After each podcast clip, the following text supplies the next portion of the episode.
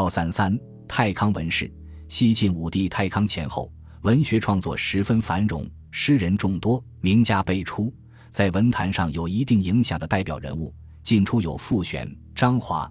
太康年间有所谓三张、二陆、两潘一左。西晋统一后，反对派已失去了存在的基础，一般文士为了家族和个人利益，纷纷向统治集团靠拢。原来纵情人淡、对现实不满或拒绝与权贵合作的世风，这时发生了很大变化。与此同时，文学也在发生转变。以前，无论是刚健明朗的建安文学，还是隐晦曲折的正史文学，都因作品富含内在热情而充满生气。而太康时期，由于文士们的生活缺乏冲突和对抗，作品普遍显得松弛和平缓，没有激动人心的力量。这一时期，诗歌创作风格的总趋势是追求形式技巧，思想性和艺术性之间呈现出较大的距离。这时的文士。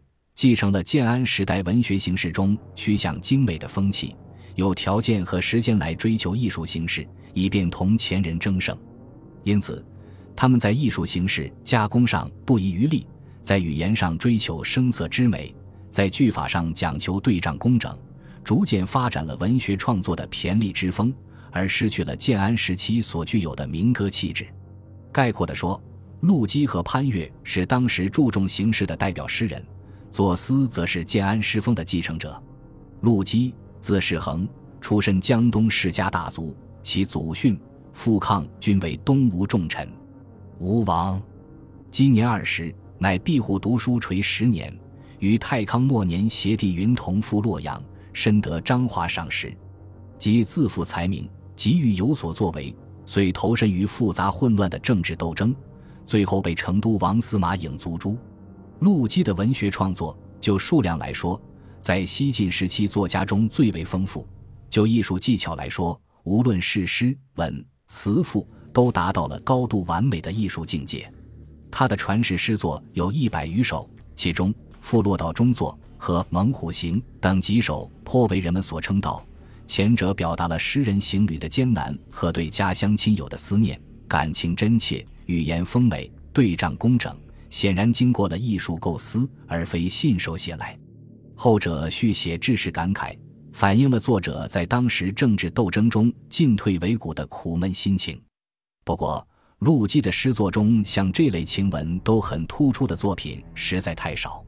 他的诗歌的显著特点，第一是语言上过分注重修辞，雕琢太重，加工的痕迹太深，如他的拟古诗十二首。是模仿古诗十九首而作，原诗涉江采芙蓉，兰泽多芳草。陆机拟作为上山采琼蕊，穷谷饶芳兰。可以看出是语言上有意追求艰深。有时陆机还把自己的思想借古人的成言来表达，如“君子行，天损谓”一词，人亦有可欢。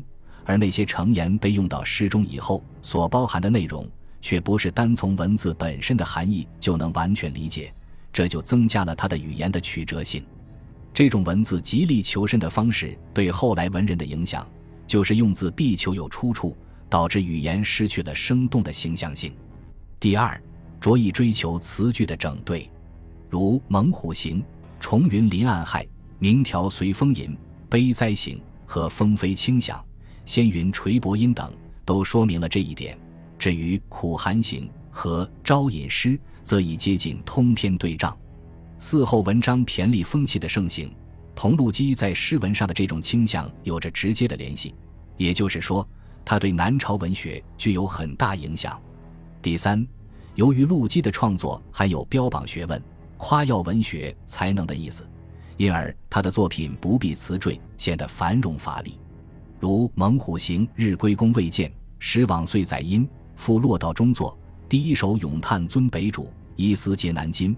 为了求得词句整对，人为的把一个意思斩为两句，因而文词繁入。《世说新语》文学未露文身而无，是比较中肯的。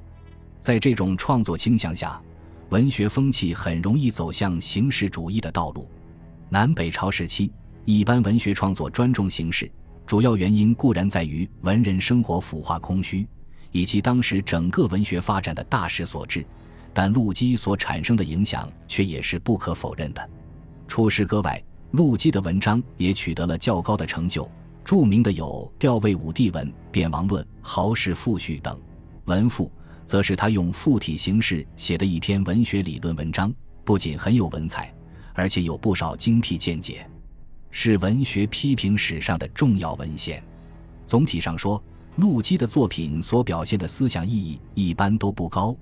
其之所以还能为前人所称道，并引起众多读者一定的兴趣，原因主要在于作者善于在自己博学多才的基础上，运用华丽的词藻，将作品所具有的一定意义进行透彻精巧的阐发。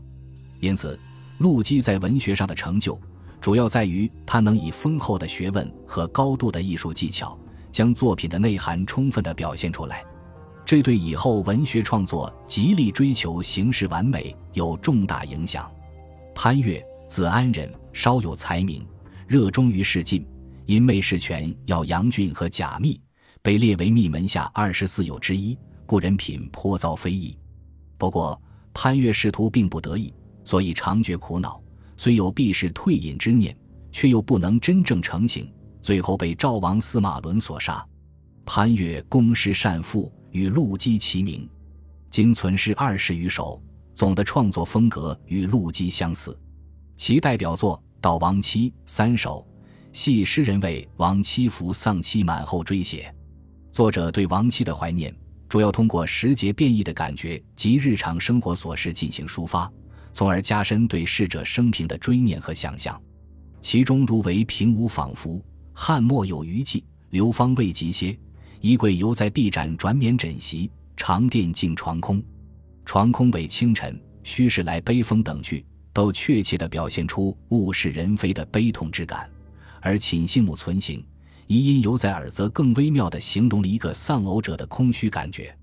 祖师感情深厚真挚，婉转缠绵，有较强的艺术感染力。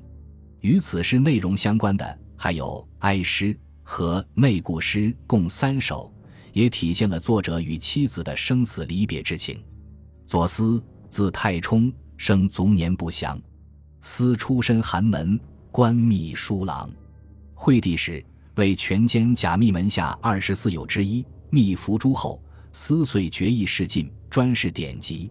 左思是西晋时期最有成就的诗人，现存诗十余首，其中《咏史》八首是其代表作。此外，招引诗。和娇女诗也堪称佳作，《咏史》八首非一时写就，其名为《咏史》，实为咏怀，反映作者由积极争取仕进，发展到与仕宦生涯决裂的过程。从中可以看出，在门阀士族制度统治下出身低微的知识分子的苦闷与愤慨。其中，世胄聂高位，英俊臣下辽士揭露门阀制度不合理性的强有力的千古名句。作品语言刚健质朴，风格雄浑豪迈，对于批判士族垄断政治，富有强烈的激情与力度，可谓是深得建安文学的遗风。焦女诗描绘诗人的两个女儿天真烂漫的情态，风格别致，妙趣横生，说明魏晋诗歌出现了脱离教化而深入日常生活的现象，在题材上是一个创举。三章中，诗歌创作最有成就的是张协。他的诗风介于潘岳和左思之间，如五言、杂诗十首，形象生动，文字简练，词采华美，笔力遒劲。不光写个人情绪，还把笔触伸向百姓生活，因此具有现实性。西晋后期有一定影响的诗人是刘琨和郭璞，他们的诗歌内容与风格已有很大不同。刘琨于惠帝光熙元年任兵州刺史。招抚流亡，抗击匈奴，先败于刘聪，再败于石勒，卒被鲜卑断匹一杀。他的诗现存《扶风歌》《答卢臣》《重赠卢臣》三首，表现了一个爱国志士的热情与悲痛。作品气概豪迈，既激昂慷慨，又无比沉重，充满了英雄末路的情调，具有鲜明的时代特色。郭璞的诗以“游仙”为题，蔑视权贵。反映了作者对现实的不满和反抗情绪，歌颂隐居山林的精神，体现了当时动乱危难环境中世人不同的人生态度。西晋末年，玄学清谈已十分盛行，进士难读后，此风犹存。世人为了逃避惨痛现实，多将热情灌注于哲学领域，对文学产生了严重影响。因此，东晋文学普遍采用抽象语言来谈论哲理，使文学成了玄学的牺牲品，变得枯燥无味。而那些专属老庄哲理的诗，就叫玄言诗。玄言诗风行东晋诗坛达百年，重要代表是孙绰和许询，其他有影响的诗人尚有袁弘、桓温、庾亮等。